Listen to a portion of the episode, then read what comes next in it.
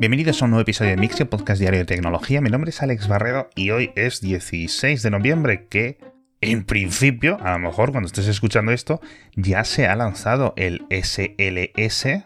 Parece que el huracán le causó pequeños daños, pero la NASA ha querido seguir adelante. Según estoy grabando esto y escribiendo el boletín, estaban cargando el propelente y la NASA decía que todo seguía bajo el horario establecido. Un horario que es en principio, según España peninsular, debería de ser como las 6-7 de la mañana. Quizás se retrase un poco, pero bueno, os dejo un enlace en las notas del episodio al vídeo de la NASA en español en directo. Así que crucemos los dedos en espera de que todo salga bien.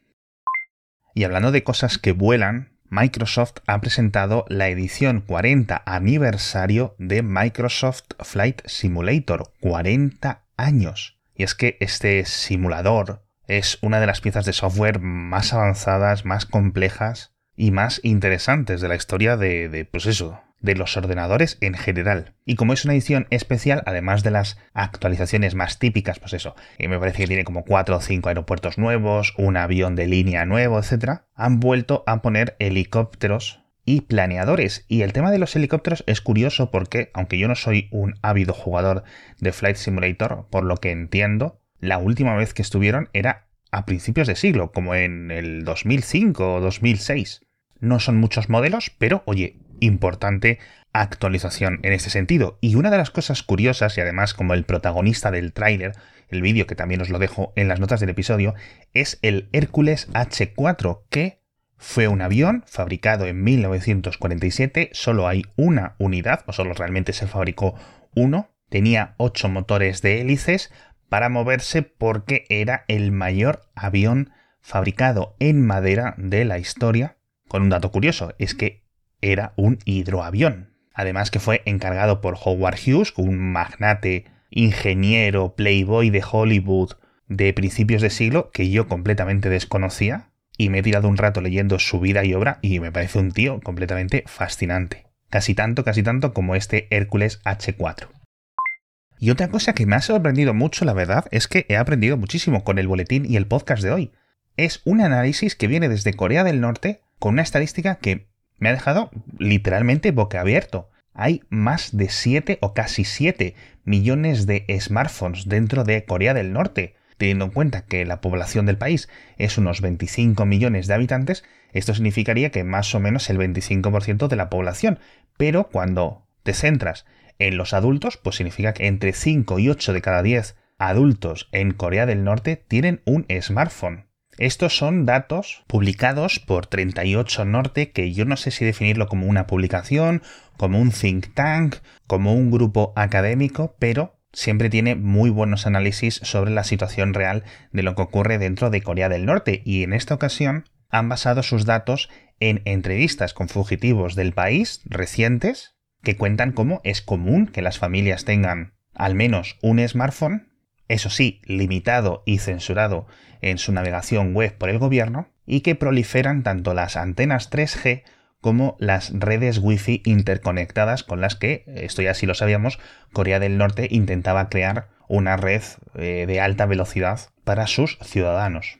De hecho, apoyan todos estos datos en la evolución del número de antenas de telefonía móvil que hay en todo Corea del Norte que, gracias a observaciones hechas por satélite, se estiman en más de mil antenas. La verdad es que me ha sorprendido muchísimo, porque es un país que no ha pasado por la etapa del teléfono de cable, del teléfono en las casas. Y de hecho, creo que ha pasado de puntillas incluso por el teléfono móvil tradicional, los típicos Nokia, los típicos Ericsson de los 90 de principios de siglo. Una cifra que da este informe es que solo hay como un millón de teléfonos fijos en todo el país, con lo cual estos smartphones, la mayoría de ellos entiendo yo que Android de gama baja, traídos desde China, es la primera vez que muchos no solo se conectan a Internet, sino que experimentan con lo que es una llamada de teléfono. Me ha súper fascinado este informe y os invito a que lo leáis porque hay un montón de datos curiosos. Otro dato curioso, por cierto, en esta ocasión ya sí en España, es una adquisición. Y es que Cecotec, la empresa española de electrodomésticos inteligentes, de aspiradoras, de aparatos de cocina, etc., ha comprado el 50% de un fabricante de electrodomésticos español que se llama Evo Home. Evo escrito con W, es decir, E-V-V-O.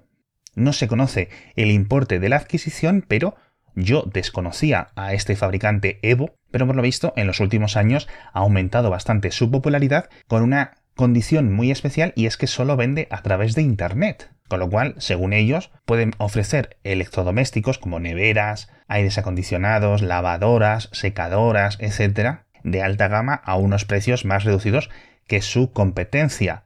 Yo no sé si todo lo fabrican en España, eso es lo que dicen, la verdad es que los desconozco, no sé si alguno tenéis más información, pero la verdad es que las reseñas que he visto por ahí son bastante positivas y además ofrecen garantías de 5 años y un montón de cosas chulas. La verdad es que me ha sorprendido mucho esta adquisición porque indica una expansión y un crecimiento bastante sólido por parte de Cecotec y que además, según he entendido, esto significa que Cecotec, gracias a este acuerdo, va a tener una fábrica también en España, lo cual es muy, muy, muy curioso. Y el último dato que os cuento de esta noticia es que Cecotec tiene casi mil empleados en España ya. Es una empresa mucho más grande de lo que yo pensaba. Y estos últimos días hemos hablado mucho de criptomonedas por todo este caos telenovelesco de FTX, pero sigue siendo un fenómeno muy importante y esta cifra también me ha vuelto a sorprender y es un estudio del Banco de Pagos Internacionales que tiene sede en Suiza y que es una especie de coordinador eh, de bancos centrales del mundo, con lo cual le interesa tener esto bien vigilado, cifra que a finales de 2021, más de 30 millones de personas habían comprado y vendido criptomonedas a través de Internet. Un crecimiento increíble teniendo en cuenta que en 2015, cuando apenas unas pocas personas habían oído hablar de la palabra Bitcoin, la cifra era de unas 119.000, con lo cual se ha multiplicado bastante en estos 7 años de diferencia seguramente adivinaríais cuál es el mayor demográfico de estos en concreto 32,5 millones de compradores y es que el 40% son varones menores de 35 años, principalmente pues eso, hombres jóvenes como podríais imaginar. Otra noticia muy interesante en este caso creo que es de una plataforma digital que nunca hemos comentado en este podcast, aunque es relativamente popular, que se llama Kahoot una plataforma educativa muy interesante de origen noruego, me he encontrado con una historia de un profesor bastante veterano en España que cuenta cómo lleva años creando cursos, creando clases de diferentes eh, asignaturas dentro de Kahoot para animar o para reforzar o para enseñar a sus alumnos y que poco a poco han ido incrementándose en popularidad con otros estudiantes de todo el mundo y hay más de 200.000 alumnos, entre comillas, que han realizado estos cursos creados por este profesor a través de Kahoot. Y otra cosa que yo no sabía es que Kahoot tiene un elemento, digamos una división que lo llaman Academy, que es para que profesores de todo el mundo se certifiquen y puedan ganar dinero creando cursos, creando clases de diferentes materias y cualquier persona puede decidir comprarlas para sus alumnos o para ellos mismos y para aprender. Otro software muy interesante, en este caso en Android, y es la primera beta de Salud Connect o de Health Connect de Google, que ya la anunciaron hace unos meses, creo que fue en el Google I.O., en la conferencia de desarrolladores, y es una aplicación que lo que intenta o lo que busca es centralizar y estandarizar los datos de actividad física en Android.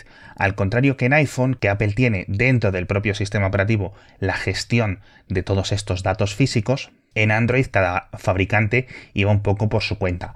Con lo cual los datos que recogías con una aplicación como Strava pues no tendrían que ser compatibles con no sé qué otra aplicación o con no sé qué otra pulsera. Con lo cual había un poco de descoordinación o bastante descoordinación entre fabricantes, entre programadores, etc. Entonces, Google ha decidido no añadir esta parte en Android, sino añadirlo como aplicación externa y que cada uno de los desarrolladores, que en principio están los grandes ya dentro de esta plataforma, pues van a permitir que todos los datos de actividad física los usuarios los puedan gestionar y compartir a través de este nuevo nexo, por decirlo de alguna forma. Y nos vamos hablando de Twitter, hablando de Elon Musk, Obviamente una noticia triste y una noticia graciosa. La triste es que ha vuelto a despedir a más personas, en este caso más de 4.000 contratistas, es decir, personas que trabajan de forma externa en Twitter, por ejemplo, en tareas de moderación, pero también, por ejemplo, ayudando a los equipos tradicionales de Twitter y la cifra es muy sorprendente, no solo porque esto puede afectar mucho a la calidad de la moderación en Twitter, sino porque además es el 80% de todos los contratistas externos que tenía la compañía, con lo cual entre estos 4.400 empleados y los 3.500 aproximadamente que despidió la semana pasada, más los que se han ido y dimitido por su propia cuenta, nos empezamos a acercar ya a los 8.000 empleados, si no lo hemos superado ya. Y por último, es posible que alguno de estos empleados o seguramente ex empleados de Twitter le haya dejado un pequeño regalo sorpresa a Elon y es que ya sabéis que Twitter tiene un acortador de URLs que tiene la dirección o el dominio t.co y cada uno de los tweets que ponéis en Twitter siempre va intermediado a través de este sistema. Bueno, pues parece ser que hace un par de días o hace algunas horas alguien con acceso a la base de datos de estos enlaces lo que hizo fue cambiar que la URL t.co barra Elon llevase al videoclip barra meme de Rick Astley de Never Gonna Give You Up, un poco a modo de broma. Entiendo yo, pero bueno, podría haber llevado a un sitio seguramente mucho más feo. Con esto me despido por hoy. Muchísimas gracias a todos por estar conmigo un día más. Y esta tarde son los premios Ataca, así que estaré por ahí en Madrid. Así que seguramente me pueda cruzar y saludar a muchos de vosotros y vernos las caras un ratito. Que después de constantes amenazas al equipo de la gente de Sataka, de Webedia, etc., han vuelto a elegirme como jurado. Creo que llevan cuatro años consecutivos. Ya no me acuerdo ni lo que he votado. Pero bueno, así que si no podéis estar presencialmente en estos premios Ataca, os invito a que lo veáis por internet, que seguramente vayan a estar entretenidos. Y con esto ya que sí que me despido, muchísimas gracias a todos y nos vemos mañana con más noticias de tecnología.